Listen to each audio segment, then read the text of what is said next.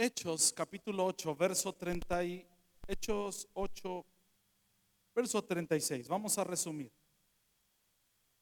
No es cierto, no puedo resumir. 26. En cuanto a Felipe, un ángel del Señor le dijo, ve al sur por el camino del desierto que va de Jerusalén a Gaza.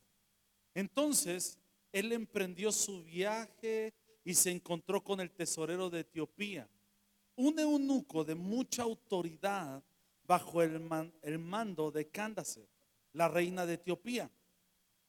Que por cierto me llamó la atención el nombre y dije, ah, ¿quién es?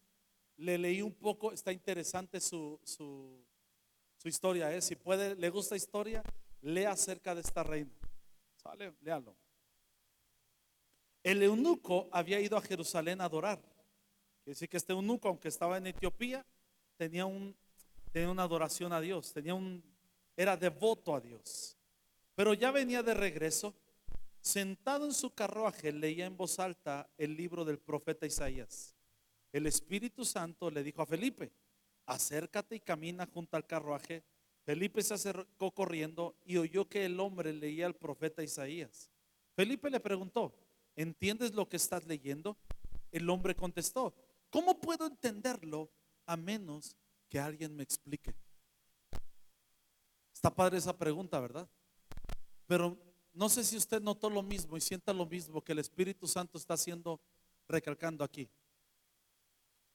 ¿Cómo entiendo si alguien no me explica? Es como cuando pregunto, ¿cómo creerán si nadie les predica?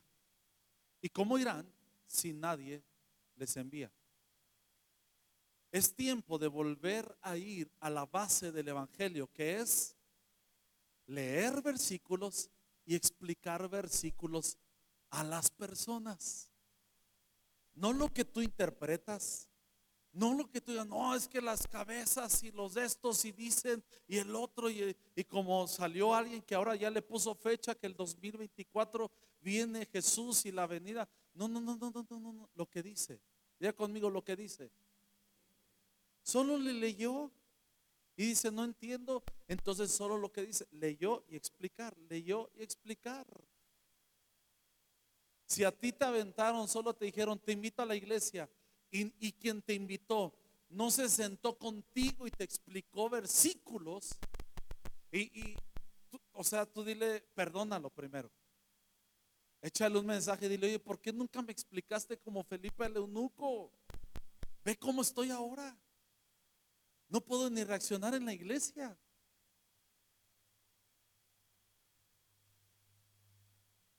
Hay personas que leen y explican, pero explican lo que un podcast, lo que en un artículo, lo que en YouTube, lo que algo escucharon. Solo lee y explica lo que dice. ¿Cuál pasaje leyó? Leía el siguiente. Como oveja fue llevado al matadero y como cordero en silencio ante sus trasquiladores. No abrió su boca. Fue humillado y no le hicieron justicia. ¿Quién puede hablar de sus descendientes? Pues su vida fue quitada de la tierra. Y el eunuco le preguntó a Felipe, vean, lectura, pregunta, dime, ¿hablaba el profeta acerca de sí mismo o de alguien más? Entonces, comenzando con esa misma porción de la escritura, Felipe, ¿qué le habló? Lo que escuchó en el podcast, lo que oyó en el artículo, lo que no sé quién Damon y que no sé cuál y que escuchó y que vio y que por allá. No, solo le habló acerca de la buena noticia, acerca de quién? De Jesús. Levante cualquiera de sus manos y diga fuerte conmigo, diga, Señor, mi vida está destinada a dar buenas noticias y hablar sobre Jesús. Amén. Solo para eso. Ya hay quienes quieren agregar buenas con malas noticias y que hay que predicar el Evangelio con buenas y malas noticias. Ni Jesús vino a eso. Él dijo, yo no he venido a condenar a este mundo. Yo no he venido, solo he venido a dar vida. Y al que cree en mí, vida eterna le daré. Pero ahora ya hay algunos que agregan malas noticias a las buenas noticias y que para entender las buenas noticias hay que entender las malas noticias. Bueno, es como si te dijera, sabes que te voy a dar malas noticias antes de decirte que tu hijo ha sacado un 10. Lo reprobé y lo saqué. Es raro, ¿no? Pero nosotros fuimos destinados, lo acabamos de orar, para dar qué?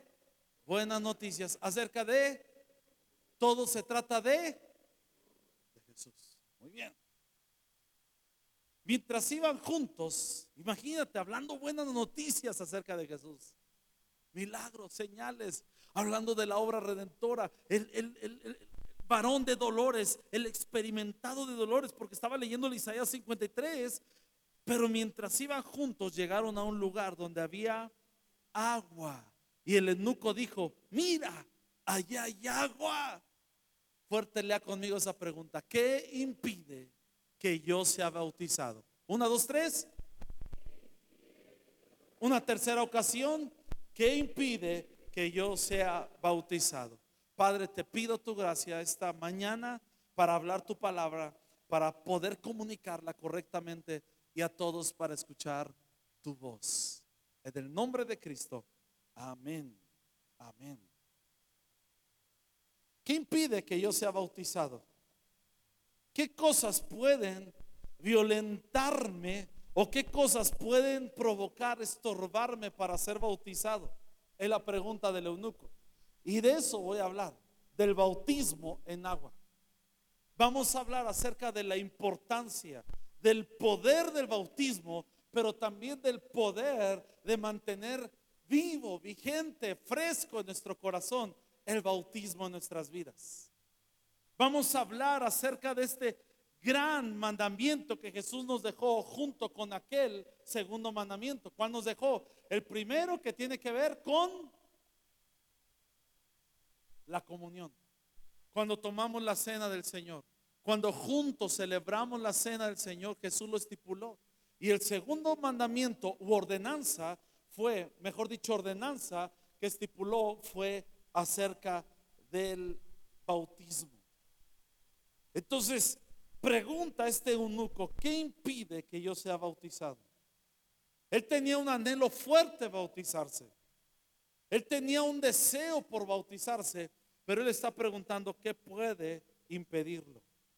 Y yo pensé en algunas cosas que impiden a muchos bautizarse y mantener vigente en su corazón el poder del bautismo. Número uno, es que nunca les enseñaron la importancia del bautismo en agua.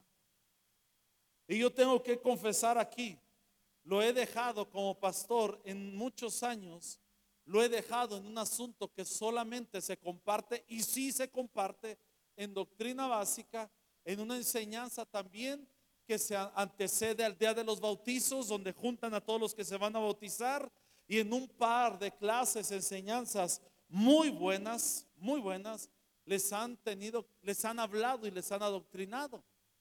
Pero el hecho de que no lo hemos predicado abiertamente en el púlpito, y pido disculpas por ello, creo que da apertura, da lugar a que tú y yo podamos olvidar el peso del, del, bautismo en agua. Y es importante recordarlo. Cuando tú y yo no estamos expuestos a una enseñanza constante de la importancia de bautizarnos en agua, nunca le vamos a dar prioridad a esa ordenanza.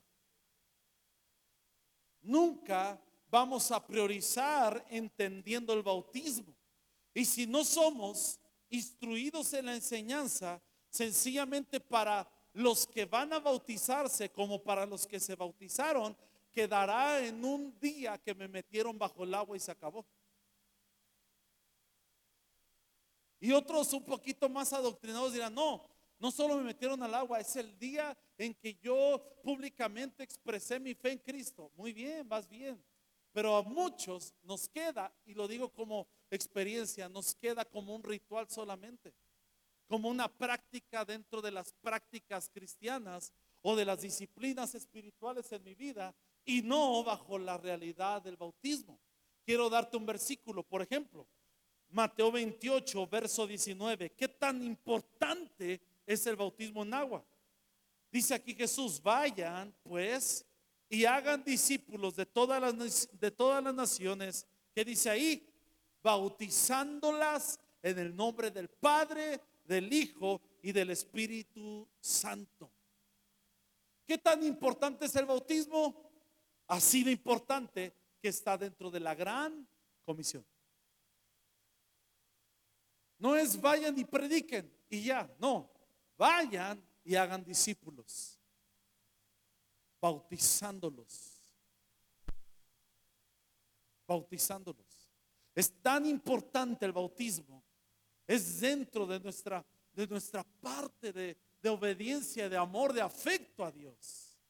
Verso 20 dice, enseñándoles a guardar todo lo que les he mandado. Todo lo que les he mandado y recuerden, yo estoy con ustedes todos los días hasta el fin del mundo. Por eso para muchos les es complicado entender el peso del, del bautismo, que entonces les complica porque no ven que sea tan valioso, pero Jesús dijo es que está dentro de la, de la gran comisión. La otra que nos dice ahí, enseñándoles a guardar. En las versiones de un lenguaje más actual dice enseñándoles a obedecer todo lo que les he dicho. ¿Alguien trae esas versiones que dice ahí? Bueno, si lo buscaron. Pero dice, enséñenles a obedecer. Por eso para muchos les cuesta demasiado porque no entienden la importancia del bautismo, que dentro del bautismo es que Dios nos introduce al cuerpo de Cristo y nos introduce para ser discípulos y aprender a obedecer. Diga conmigo, aprender a obedecer. ¿Cuántos llegaron a la iglesia, a Cristo? ¿Cuántos llegaron a Cristo y eran una bola de rebeldes que hacían lo que querían, anárquicos? Y, Ay, yo me siento así, yo soy así. Y, cuando de repente algún mujer le pide, a veces sugier y a veces rugier, lo que sea, pero le pide, puede moverse tres asientos para allá. ¿Qué te crees tú para decirme? Yo hago lo que quiero, es un lugar público, yo puedo hacer de mi vida todo lo que yo desee. Tranquilo, brother. Voltea al lado y dile, tranquilo, brother.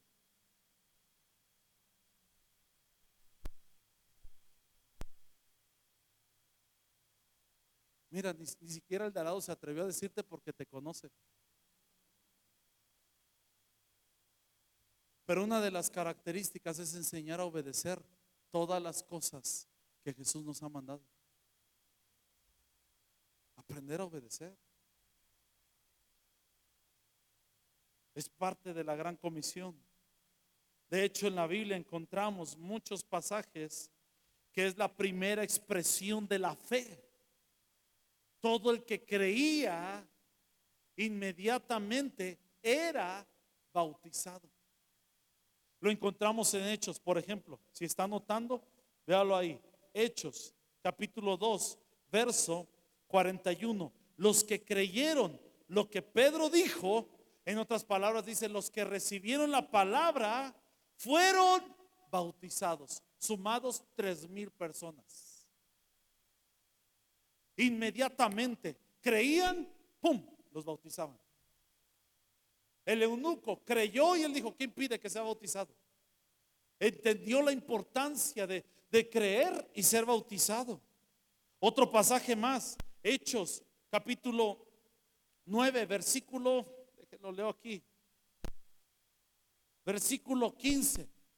El Señor le dijo, está hablando, ve porque Él es el instrumento elegido, le está hablando Ananías, diciéndole, eh, que, fuera con Pablo, con Saulo en ese momento. Verso 17. Así que Ananías fue y encontró a Saulo, puso sus manos sobre él y dijo, hermano Saulo, el Señor Jesús, quien se te apareció en el camino, me ha enviado para que recobres la vista y seas lleno del Espíritu Santo.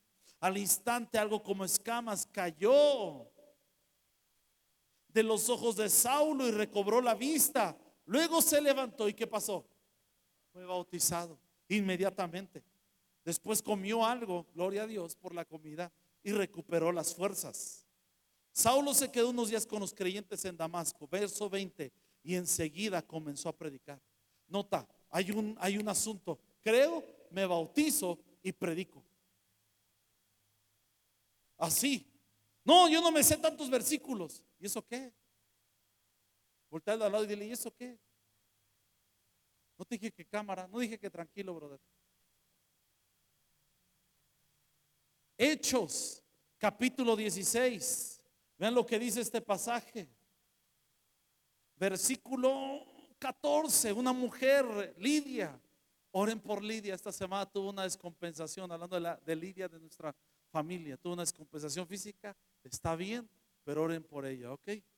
Perdón, así me agarra de pronto. Estoy pensando y tengo que orar por más de 300, 400 personas en la iglesia. Imagínense, estoy así. Diré a mi pastor como la, la India María. No, ni de aquí ni de allá, ¿verdad? Vaya, ni sé. Oren por Lidia.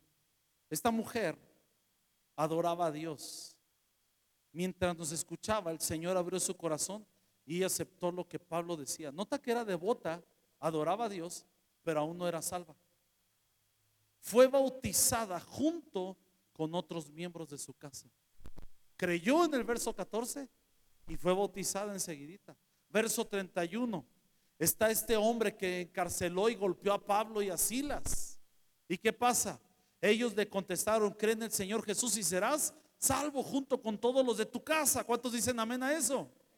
Así será sobre tu familia. Le presentaron la palabra del Señor tanto a él como a todos los que vivían en su casa. Aún en esa hora de la noche, el carcelero los atendió, les lavó las heridas y enseguida ellos lo bautizaron a él y a su casa. En plena noche, imagínate. Y pudiéramos leer Hechos 18, Hechos 19 y muchos más. Todos enseñan acerca de cómo cuando tú y yo creemos en el Señor Jesús, comenzamos a entrar. De hecho, Lidia comenzó a servir. El carcelero dice que comenzó a sanar las heridas de, Pablo y de Silas. ¿Por qué? Porque hay un, hay, una, hay, una, hay un fruto en esto. Creo, me bautizo, predico el Evangelio, sirvo a otros. Es parte de la estructura de tu naturaleza nueva. Entonces, ¿qué impide que seamos bautizados? Que a veces no le damos la importancia o nos enseña sobre ello. Nos enseña. Yo recuerdo algunos, unas personas que en algún momento, en algún tiempo se acercaron y me dijeron, pastor, yo cuando me bauticé no lo hice con una conciencia plena. O me bauticé cuando estaba en la adolescencia porque mis papás estaban ahí dándome lata. O me bauticé, en algún caso alguien se bautizó porque la, la chamaca detrás de la cual iba se iba a bautizar esa vez y él quiso como que andar ahí, pues se bautizó ese mismo día. Y ahora casado con, pues no con esa chica, dice, pastor, me bauticé así. Y le digo, ¿qué vas a hacer? Dice, ahora entro en convicción y me quiero bautizar bien. Y algunos de ellos los hemos bautizado porque lo hacen con una conciencia. ¿Por qué? Porque quizá en su momento no les enseñaron. Otra de las cosas que pueden impedir que seamos bautizados es porque estamos más comprometidos con nuestras tradiciones que con la obediencia. Y hay, distintas tradiciones. Hay cosas que comienzan a afectarnos y a dañarnos. Por ejemplo, en el tiempo de Jesús, cuando estaba Juan el Bautista, que era el encargado de bautizar en el río Jordán, él se enfrentó a una cultura donde los maestros les enseñaban a la gente a justificarse. Cuando, cuando los maestros venían y le enseñaban a la gente en las sinagogas, ellos les decían, cuando ustedes hagan algo malo, ustedes van a aprender estas trampas, justificaciones para que ustedes puedan decirle a Dios por qué fallaron. Y por ejemplo, antes era bien normal divorciarse, hasta porque la comida le salió mal a la mujer, el hombre podía divorciarse. Solo así, solo así. Si un día amanecía de malas, el hombre podía despedir a la mujer sin ningún problema. Y no era visto mal. Y los líderes les enseñaban a justificar eso. Y les daban versículos, no, mira, tú puedes decir ahora en este versículo, como que no es muy claro aquí la Biblia, por lo tanto entonces tú puedes justificar estas obras o estos actos o estas, estos hechos. Y eso hacían antes de pronto aparece un hombre como Juan el Bautista y les dice, no se van a autojustificar, van a arrepentirse de sus pecados. No, ¿cómo arrepentirme? No, más bien yo puedo esquivar las cosas. No, no, no, no, no, no. Tienes que confesar tus pecados y tienes que arrepentirte de tus pecados. Directo al grano, vas a ir con Dios y vas a pedir perdón por ello. Directo al grano, vas a pedir, perdón a quien has ofendido. ¿Y, ¿Y Juan les metía eso? Se lo decía a la gente del pueblo como a la gente del gobierno. Juan lo hablaba directo con ellos. Por eso cuando venían los líderes de, ese tiempo les decía camada de víboras. Y no porque les traía granas y decía, ¿qué les digo? ¿Qué grosería les digo? No, Juan, no digas esa grosería, es mala, esa no debe decir. Bueno, les digo víboras, camada. No, no, no. Camada de víbora les decía por la forma en la que se movían. Y era una expresión para esquivar su responsabilidad delante de Dios y delante de los demás. No era una ofensa, era una cultura, no una forma de cómo se movían y hacían las cosas. Llega Juan el Bautista y les dice, arrepiéntanse. Diga conmigo arrepentimiento. Y el arrepentimiento para nosotros no es como en el caso de Juan el Bautista. En el caso nuestro que nos enseña Jesús, cuando viene dicen arrepiéntanse porque viene el reino de los cielos, está diciendo arrepentimiento para nosotros es un regalo y una oportunidad de poder disfrutar la vida gloriosa, la vida extraordinaria, la vida que no hay en ningún otro estilo ni forma de vida y solo está en vivir la vida conforme al reino de Dios. Y dice, si tú quieres vivir en ese tipo de vida extraordinaria, arrepiéntete, por lo tanto, arrepentimiento no era un, ay, aquí estoy, como antes que veníamos acá al frente, llorábamos, gritábamos, ay, arrepentido, pero seguíamos viviendo de la misma manera. No es eso. Arrepentimiento es cuando tú dices, ya estuvo, se acabó, yo no he vivido como Dios quiere, Dios vengo a entrar en razón y a vivir como tú deseas. Y ese arrepentimiento causa gozo en el cielo. Cuando tú y yo queremos vivir esta extraordinaria vida, de hecho arrepentimiento quizás tendría que ver más con esto. Arrepentimiento pudiera ser más, no me voy a perder esta gran vida y voy a dejar la otra. Si tú le pides a un caballo que vuele, no lo va a poder dejar. No va a poder dejar hacer eso. Pero si tú le pides a alguien que ha nacido de nuevo, y le muestras la vida gloriosa que hay en el reino de Dios, tú y yo podemos accesar con él. Entonces en ocasiones puede impedir que nos bauticemos el que estamos más comprometidos con nuestras tradiciones.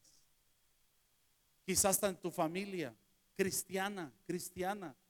Su tradición es que se bautizan hasta que sean perfectos. Y tú que quieres bautizarte te dicen, no, es que no eres perfecto. Y quizá en la mañana dijiste, como que me quiero bautizar y en la tarde quizá hiciste algo mal, indebido, una mala actitud y todas te dicen, uy, todas te quieres bautizar. No, ya ni la haces eso, Jesús no lo quiere. Hay tradiciones así, legalistas, religiosas. Otro tipo de tradición quizás sea la enseñanza cultural que tuvimos. Yo vengo de padres que por dicho mencionaban ser católicos. Aunque por práctica no éramos muy, muy practicantes, aún así yo hice mi primera comunión. Yo fui, hasta casi lo digo orgulloso, ¿verdad? Yo fui a, Harvard y, bueno, hice mi primera comunión, fui al catecismo, fui ofrecido a la Virgen de San Juan de los Lagos, y me bautizaron de pequeño. Y cuando yo fui bautizado de pequeño, yo sí dije, no cuando estaba niño, ya cuando entré acá, que veía a todos bautizándose, en la iglesia donde estábamos había un, atrás de esta parte, era como si aquí hubiera un hueco y hubiera un bautisterio ahí, y hay una piscinita, pues. Le llaman bautisterio, pero era una alberquita. Yo les confieso que cuando estaba más chico y había un, un chavito que era el que me sonsacaba, Javier Pérez, alguien lo conoce por ahí, pero me decía, mira por acá y nos íbamos por la parte de atrás y subíamos, nadie nos veía porque había una barda aquí Y yo cuando vi esa piscinita dije, órale, el pastor aquí se avienta, yo creo que en la mañana su jacuzzi, está ahí un ratito y ya después sale a predicar, ¿no? Ya después me bautizaron ahí y vi todo el asunto, cómo estaba. Pero mucha de nuestra tradición, yo cuando vi eso dije, ¿y por qué se cansan tan viejotes? A mí me bautizaron cuando estaba niño, yo creo que esos anduvieron re mal, que los bautizaron ya bien viejos. Y luego me di a la tarea de buscarle un poquito, de escudriñarle ahí, ver qué sucedió. Y me di cuenta que por ahí del año del 1311, el concilio de Ravenza se unieron para establecer parámetros en cuanto al bautismo. Y lo que hizo este concilio es que ellos tenían una correcta motivación de pensar que los niños tendrían que ser salvos. En ese tiempo, el promedio de vida de un niño no, no sobrepasaba los ocho años de edad. Morían rápido. Entonces ellos estaban preocupados correctamente por cómo había que trabajar en la salvación de los niños porque morían muy rápido. Pero en medio de ello ellos dijeron, pues vamos a bautizar a los niños. Sin embargo, por la motivación que tenían, eligieron incorrectamente o tomaron la decisión contrario a lo que dice la Biblia, que comenzaron a bautizarlos muy pequeños, porque ellos dijeron, si el tema es la salvación de los niños, la preocupación, entonces tiene que ver con el bautismo, por lo tanto el bautismo salva. Y ellos pusieron el bautismo al mismo nivel de la salvación que solo es, solo es otorgada por creer en Jesús. El bautismo no, no trae salvación, no nos da salvación. Creer en Cristo Jesús nos da salvación eterna. En ningún otro nombre hay salvación, solo en Cristo Jesús. Pero ellos en su motivación cambiaron eso y pusieron el bautismo al mismo nivel. Y algunos padres preocupados por la salvación correctamente por sus hijos y por el engaño de la doctrina, lo que hicieron fue bautizarlos desde inmediato. Si se mueren rápido, ¿qué me espero que se muera al uno, a los dos, a los cinco años? Lo bautizo de una vez. Y luego, por esa motivación correcta, pero una incorrecta doctrina, los bautizaron desde muy temprano, pero también como eran muy enfermizos, no los sumergían solo los rociaban. Entonces comenzó el bautismo de los niños pequeños, no por inmersión, sino por aspersión. De ahí viene. Si no sabía, ya tiene algo que platicar en la tarde.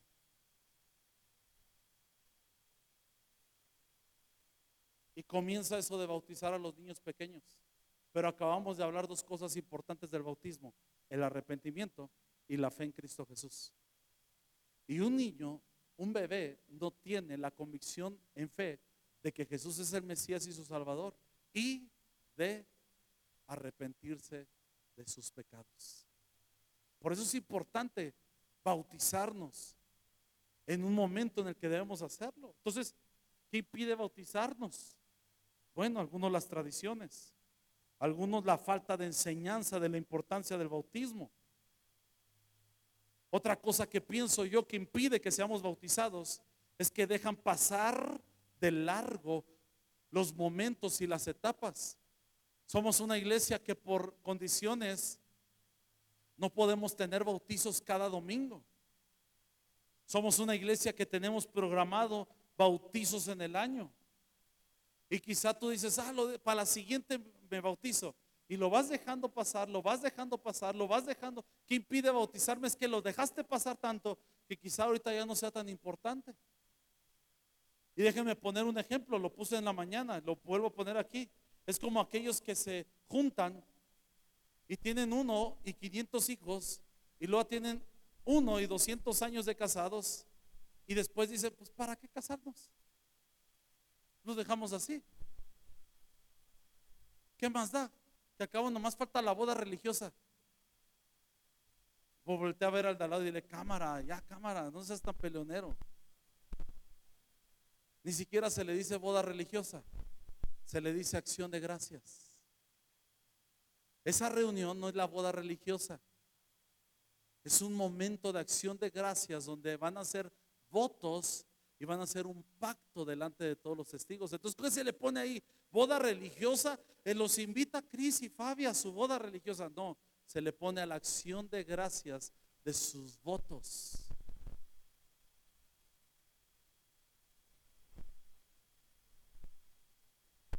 Dejan pasar tiempo y dicen, ¿para qué nos casamos? No, es muy importante.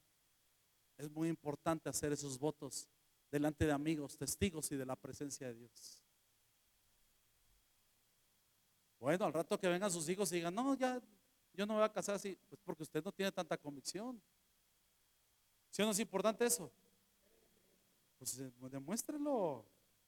Cuatro, pienso que impide bautizarse es porque piensan que eran o consideraban que eran cristianos, pero no lo eran. Hay muchas personas que están en la iglesia, les gusta la vida de iglesia, les gustan los cantos, les gusta, les gusta todo lo que hay, pero aún no han sido nacidos de nuevos. Son personas que aunque tú les puedas decir, oye, voy a enseñarte a obedecer lo que Jesús dice, no, no, no, no, no pueden obedecer. ¿Por qué? Porque su naturaleza aún no ha sido regenerada. Pero los he visto cantar, pastor, han estado con nosotros, hasta algunos han estado en ciertos lugares puestos, sí, pero no han sido personas que nacen de nuevo. Y cuando vienen para obedecer este mandato, pues, no, pasa nada. Solo es un ritual y ya.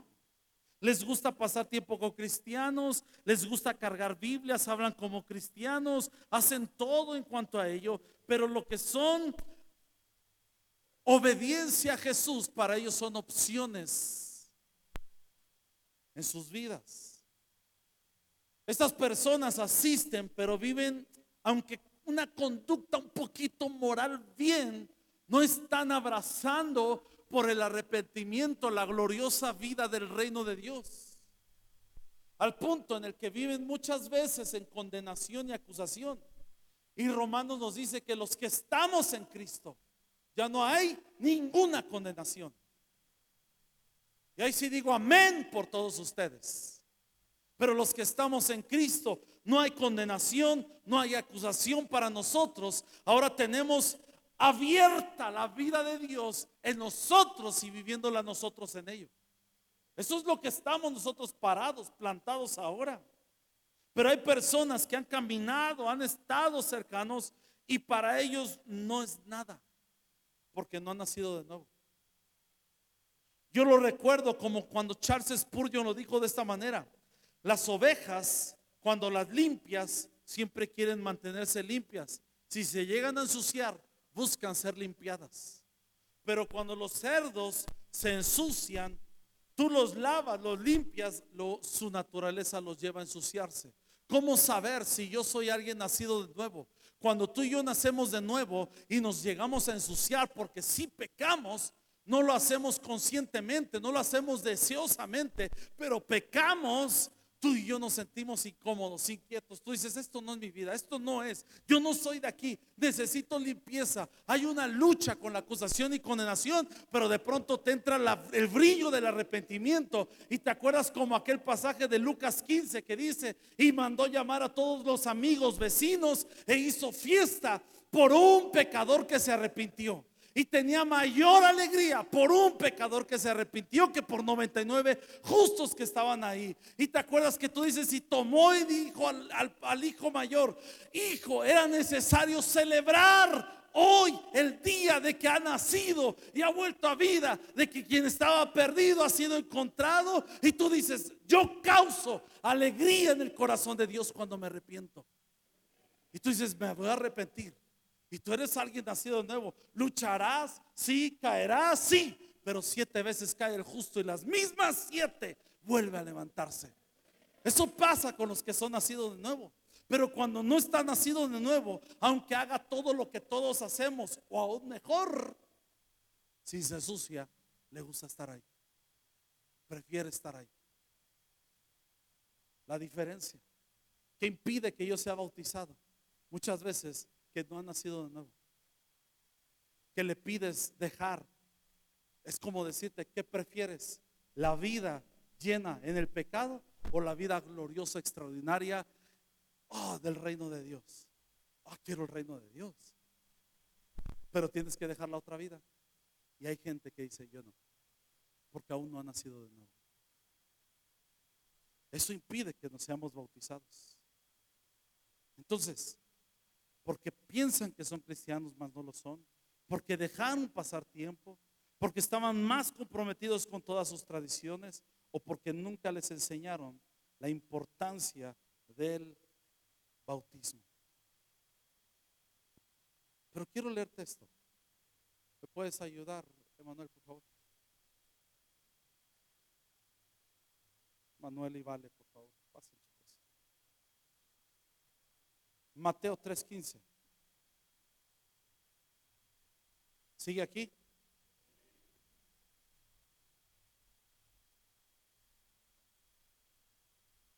Mateo 3:15 dice, Jesús le respondió a Juan el Bautista.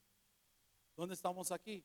Jesús está en el río Jordán frente a Juan y le está diciendo, bautízame Juan. Y Juan le dice, no, yo soy el que debo ser bautizado por ti. Pero Jesús le respondió, ¿qué le respondió? Deja ahora, porque así conviene que cumplamos toda justicia. Deja ahora, porque así conviene que cumplamos qué? Toda justicia. Toda justicia. Le está diciendo, no, no lo hagas. Y Jesús le dice, sí. Ahora, ¿Cómo aplica el tema de los dos aparentes requisitos que se, para poder ser bautizado? De creer en Jesús y arrepentirse de sus pecados. Si Jesús es Jesús y no ha pecado. Él nos enseña algo aquí y Él está diciendo, es necesario que se cumpla toda justicia.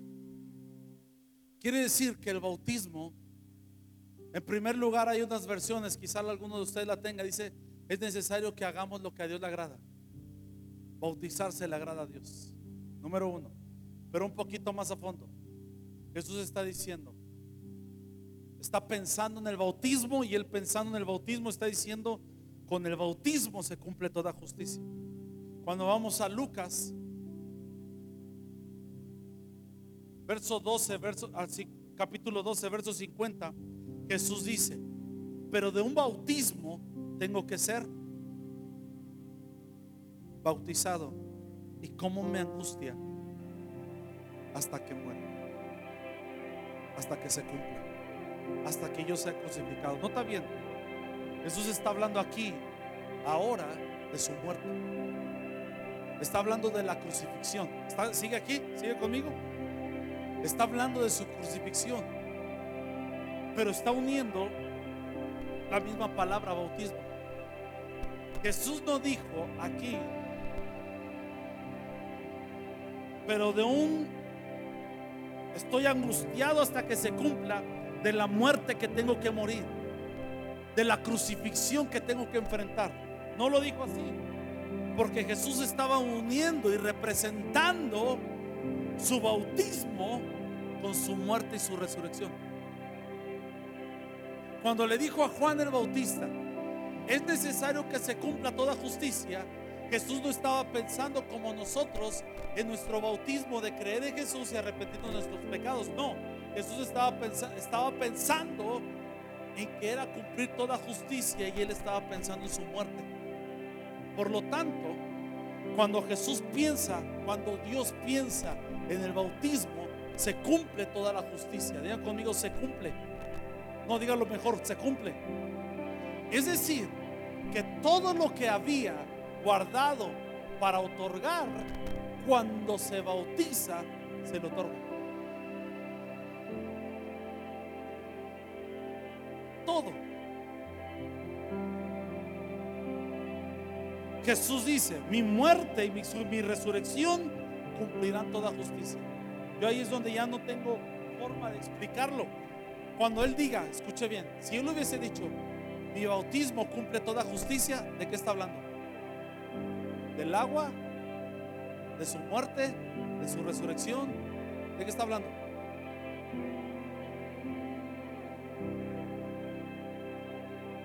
Quedaron callados. Está bien, me gusta que lo piense. Pero yo no quiero que usted se quede solo con lo que le digo. Vuelvo a preguntar. Cuando Jesús dice, mi bautismo cumplirá toda la justicia, se está refiriendo al bautismo en agua, al bautismo de muerte y resurrección. Piénsenlo.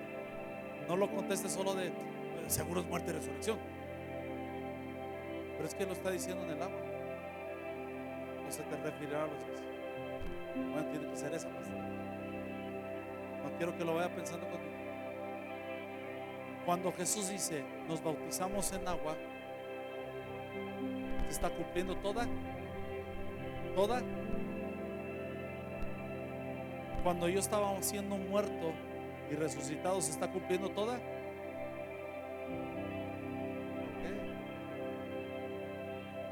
Vaya Romanos 6, por favor.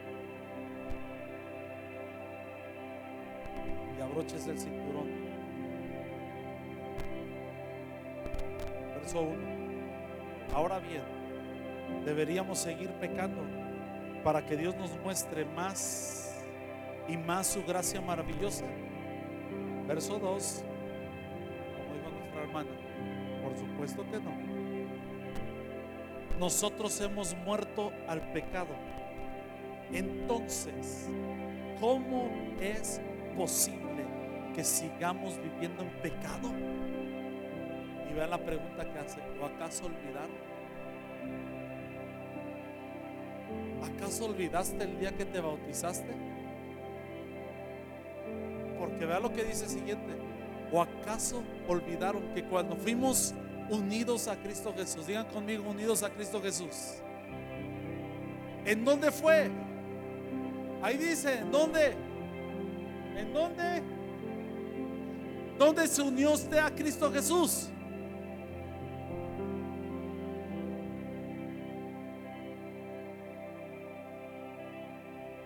Tú y yo fuimos unidos a Cristo ah, en el día de nuestro bautismo.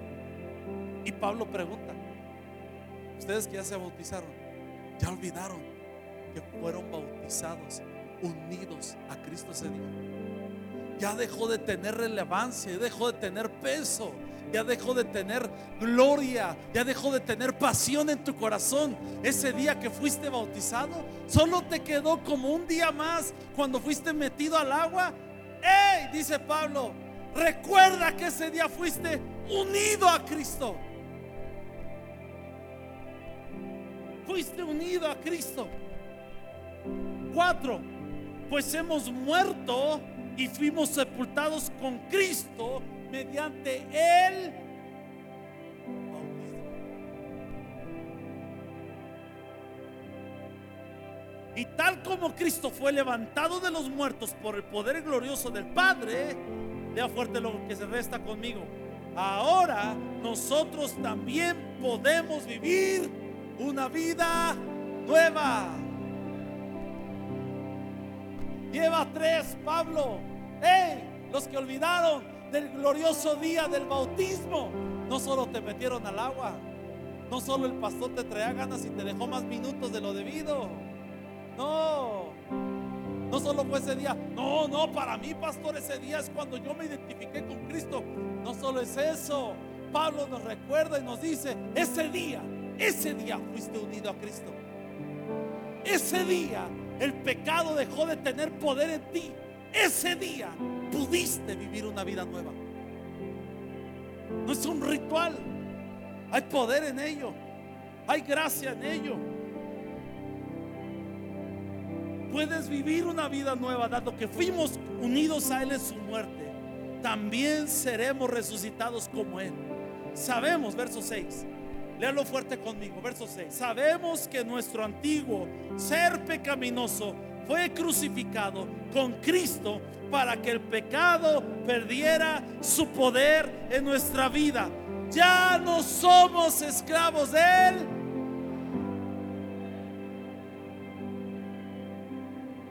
¿Dónde sucedió todo eso? El día del bautismo. Por eso había una unidad en, en la iglesia. De Hechos creías te bautizabas. Ah, entonces cuando nos metemos al agua, no, pero por eso Jesús decía, En el momento en que me metas, Juan, en el agua, vamos a cumplir toda justicia. Por eso es necesario obedecerlo. Jesús no quería que jugáramos al métete al agua y sal del agua para hacer un simbolismo y una representación y ya. Es el momento en el que tú y yo comenzamos a vivir una vida nueva. Algo pasó ese día. Algo sucedió. Se habilitó todo en nuestra vida. Ese día fue cuando nos unimos a Cristo. No, pero yo ya era salvo. Sí, era salvo. Ya venía el Espíritu de Dios en ti. Pero ahora, ese día fuiste unido a Cristo. Por eso es importante que te bautices. Por eso es importante que como Pablo dice, no olvides, no olvides, no olvidemos el día glorioso, el día que nos bautizamos. No lo dejes como un día donde fuimos nada más en el ritual o en la costumbre cristiana. No, no, no, no, no, no, no. Ese día fuimos libres del pecado. Verso 7. Pues cuando morimos con Cristo, cuando murió con Cristo? Cuando fuimos qué? Cuando morimos con Cristo, fuimos qué? Liberados del poder del pecado. Y dado que morimos con Cristo, sabemos también, viviremos con Él. Esa es tu vida. Verso 11. Así también ustedes deberían considerarse muertos al poder del pecado y vivos para Dios por medio de Cristo Jesús. Verso 12. No permitan que el pecado controle la manera en la que viven. Cuando fuiste bautizado, fuiste unido a Cristo. Cuando fuiste bautizado, tu viejo hombre pecaminoso fue muerto. Yo no sé por qué quiere resucitarlo todos los días. Yo no sé quién le enseñó a usted que tenía que estar muriendo y matándolo y rematándolo y resucitándolo y requete matándolo nuevamente todos los días. ¿Cuántas veces murió Cristo? ¿Cuántas veces murió usted? Una. Hemos sido sepultados con Él, pero con Él mismo resucitados. Hay una corriente que nos enseñó mucho, mata al viejo hombre y de repente ya lo mató, hermano. Ahí va, medio muerto, ahí va, la llevo ahí. Y de repente, hermano, ya murió el viejo hombre, ya lo vieja, todas las cosas son hechas nuevas. Gloria, santo, aleluya. Dale. Bien. Y la siguiente semana, ¿qué pasó, hermano? Resucitó el viejo hombre, ¿cómo lo traigo ahí? Tengo que matarlo, le pongo la cabeza. Y todo ese rollo. El día que usted fue bautizado, Cristo lo unió a Él. Cristo lo liberó del pecado. Cristo lo resucitó con Él. Cristo hizo morir todo en usted. Y, y luego, ¿por qué tengo este que como que siento que tiene poder sobre mí el pecado? ¿Acaso lo olvidaron? En el bautismo se cumple toda justicia.